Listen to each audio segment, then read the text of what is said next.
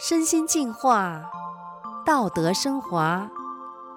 现在是明慧广播电台的修炼故事节目。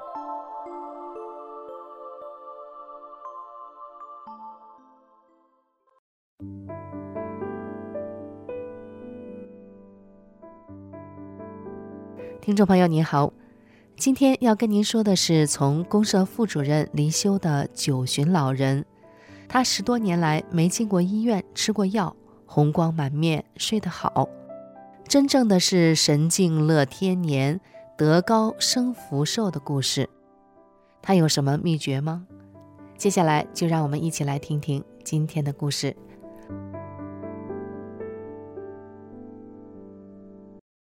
我父亲在一九四七年十七岁的时候就加入了中国共产党。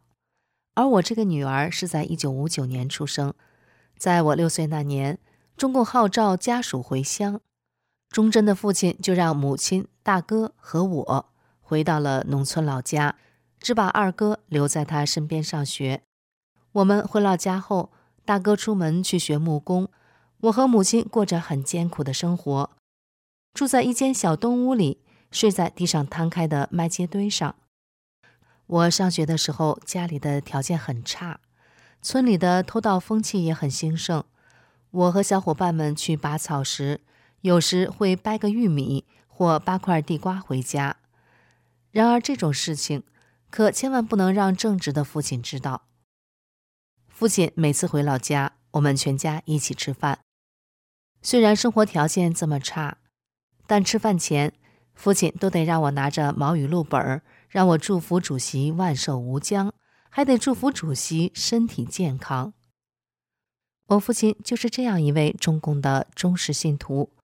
后来，父亲被调到基层公社担任副主任，负责水利工程。父亲每年都带领民工出工，他和民工吃住在一起。早上起来，他叫醒民工上工。父亲带领的民工队每次都拿第一名。然而，也是从那时开始，父亲落下了腿病，得了严重的风湿性关节炎，导致无法正常走路。七十年代，父亲负责农业，他和各村的村干部关系都很好。我家粮食不够吃，村干部想给我们点粮食，父亲都不愿意接受。有时实在没得吃了，母亲就瞒着父亲，偷偷收下点玉米或者小麦，缓解一下生活危机。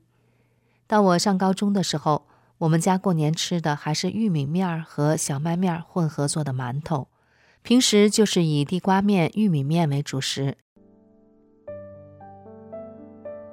即便父亲是这样勤勤恳恳、不贪不占，文化大革命期间，父亲也没能幸免被批斗，大字报天天批，父亲的身心受到极大的伤害。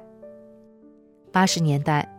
父亲又以公社副主任的身份负责油棉厂，直到父亲退休。当时的油棉厂很富有，在职的厂长、副厂长、会计、业务员等都发了，可我们家还是一样的贫穷。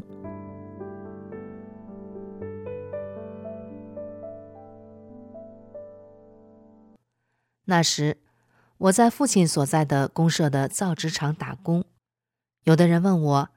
你和你两个哥哥都有楼房吧？我说没有。当时还没有人相信我说的是真的。后来有人到我家来，才知道我们家确实一贫如洗，都觉得不可思议，无法理解。前几年，我侄子去父亲当年工作的地方赛球，当地人知道了他是我父亲的孙子之后，非常热情地招待我侄子。还对我父亲赞不绝口，让我侄子为自己有这样的爷爷感到很骄傲自豪。因为我父亲任劳任怨，做官清廉，村民有什么困难找到我父亲，他都会帮忙解决，所以得到过我父亲帮助的人不知道有多少。我们长大后，我和二哥家都在同一个县城，父亲退休后也生活在我们身边，于是。二哥去单位申请住房，我和父亲、二哥每人拿出五千元买了一个小家属院，是个两层小楼，想让父亲度过一个幸福的晚年。一九九六年，我和二哥一家都相继修炼法轮大法。修炼后，原本脾气很大的二嫂也变得祥和了。每逢过年过节，二嫂早早的就到父亲家给父亲干家务了。然而，一九九九年七月，中共发起了对法轮功的打压和迫害。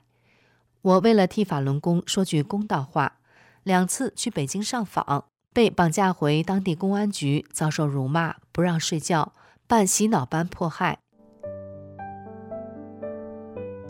那时，父亲年近七十岁，他在精神上因为我的事承受了很大的压力，但他没有抱怨，没有指责，只有四处奔波，找单位领导，找亲朋好友，把我保释了出来。我回到家后，父亲还把他为我珍藏的大法书、练功磁带交给我，因为父亲知道我对师父、对大法的坚信丝毫没有动摇。父亲这么支持我修炼，这让我喜出望外，而我终于又能学法练功了。二零零五年，父亲看了《九评共产党》和《江泽民奇人》这两本书，然后我父亲这位跟党走、为党奋斗、有着近一甲子党龄的老中共党员，一生正直、耿介、善良的父亲，他竟然就真名实姓的声明退出中国共产党。二零零六年，父亲回到了农村老家，和我大哥家一起生活。那时，父亲的腿走路费劲，还有小脑萎缩。我也跟着到附近租房，这样回家看望父亲更方便些。三年后，我和当地十几名法轮功同修遭到公安人员绑架，后来我被非法关押了四十五天之后。当地公安分局又把我送到了济南女子劳教所，说要劳教我两年。就在检查身体最后一项做心电图时，我的身体那时却突然颤抖起来，无法停止。劳教所不敢收，他们才把我送到二哥家。过了两天，二哥对我说：“你回老家照顾父亲吧，咱们三个属你最小，你善良。”你练功，身体又好，又把利益看得很淡，你照顾父亲最合适。于是，我从二零零九年到现在就一直和父亲生活在一起。我曾经想过，按照传统，儿子继承家业就应该照顾父母，但是我又想，我是修炼人，得用高标准要求自己。我照顾父亲，这不是让我尽孝吗？就想。这是两个哥嫂为我着想啊，因此我心情愉快，以苦为乐，细心地照顾老父亲。二零一五年，我和一位法轮功同修跟人讲法轮功真相，被人举报，被关押在当地看守所。女狱警提问让我被监规，我说我的脑子里都装满了法轮大法好，真善人好，装不进去这些东西了。狱警听了就说算了。大概是因为我很坚定修炼，他竟然真的没像对待其他人一样强迫我被监规，而且狱警也没给我定任务，任我随便干。所以我在被关在看守所期间，我看谁忙不过来就帮谁干。我无罪，被关押了一个月后才被释放。当我回到家，进了家门，看到的是躺在床上的父亲。那时，父亲已经八十多岁了，他不能坐，扶起来，父亲的头也抬不起来，父亲已经奄奄一息了。是啊，一个月啊，父亲时时牵挂着我，为我担心害怕，吃不好，睡不着。院里的叔叔对我说：“你要再晚回来几天，就只能到地里找你父亲了。”那时。父亲的右耳朵往外流脓水，床上到处都是黄脓水结的嘎巴，气味难闻。大哥大嫂都吓坏了。现在我回来，我到村门诊买了一瓶消炎水给父亲滴上，可父亲不配合，并用手去擦，还侧着身子把右耳朵压在底下，这可怎么办才好？我想了想，我就让父亲听大法师傅的讲法录音。并细心的照顾父亲。神奇的是，一周之后，父亲的耳朵就痊愈了，人也基本恢复正常了。我大哥大嫂也因此见证了大法的神奇和超常，从此，他们也相信法轮大法好。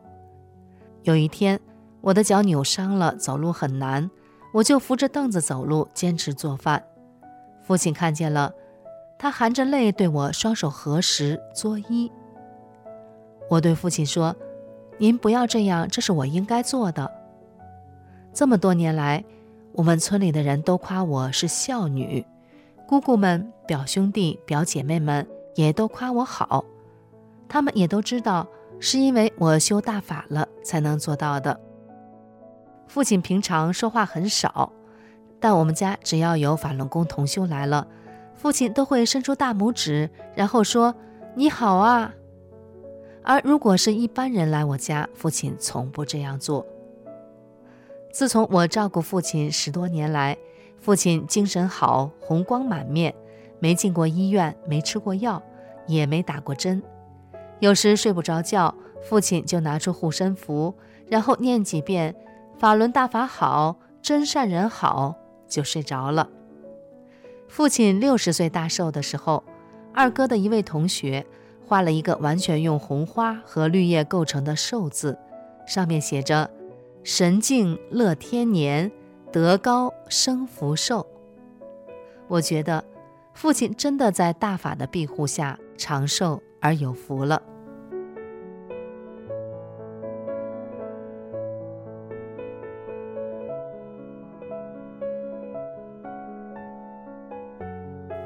听众朋友，这位老父亲曾经的忠贞中共党员，老年却退党了。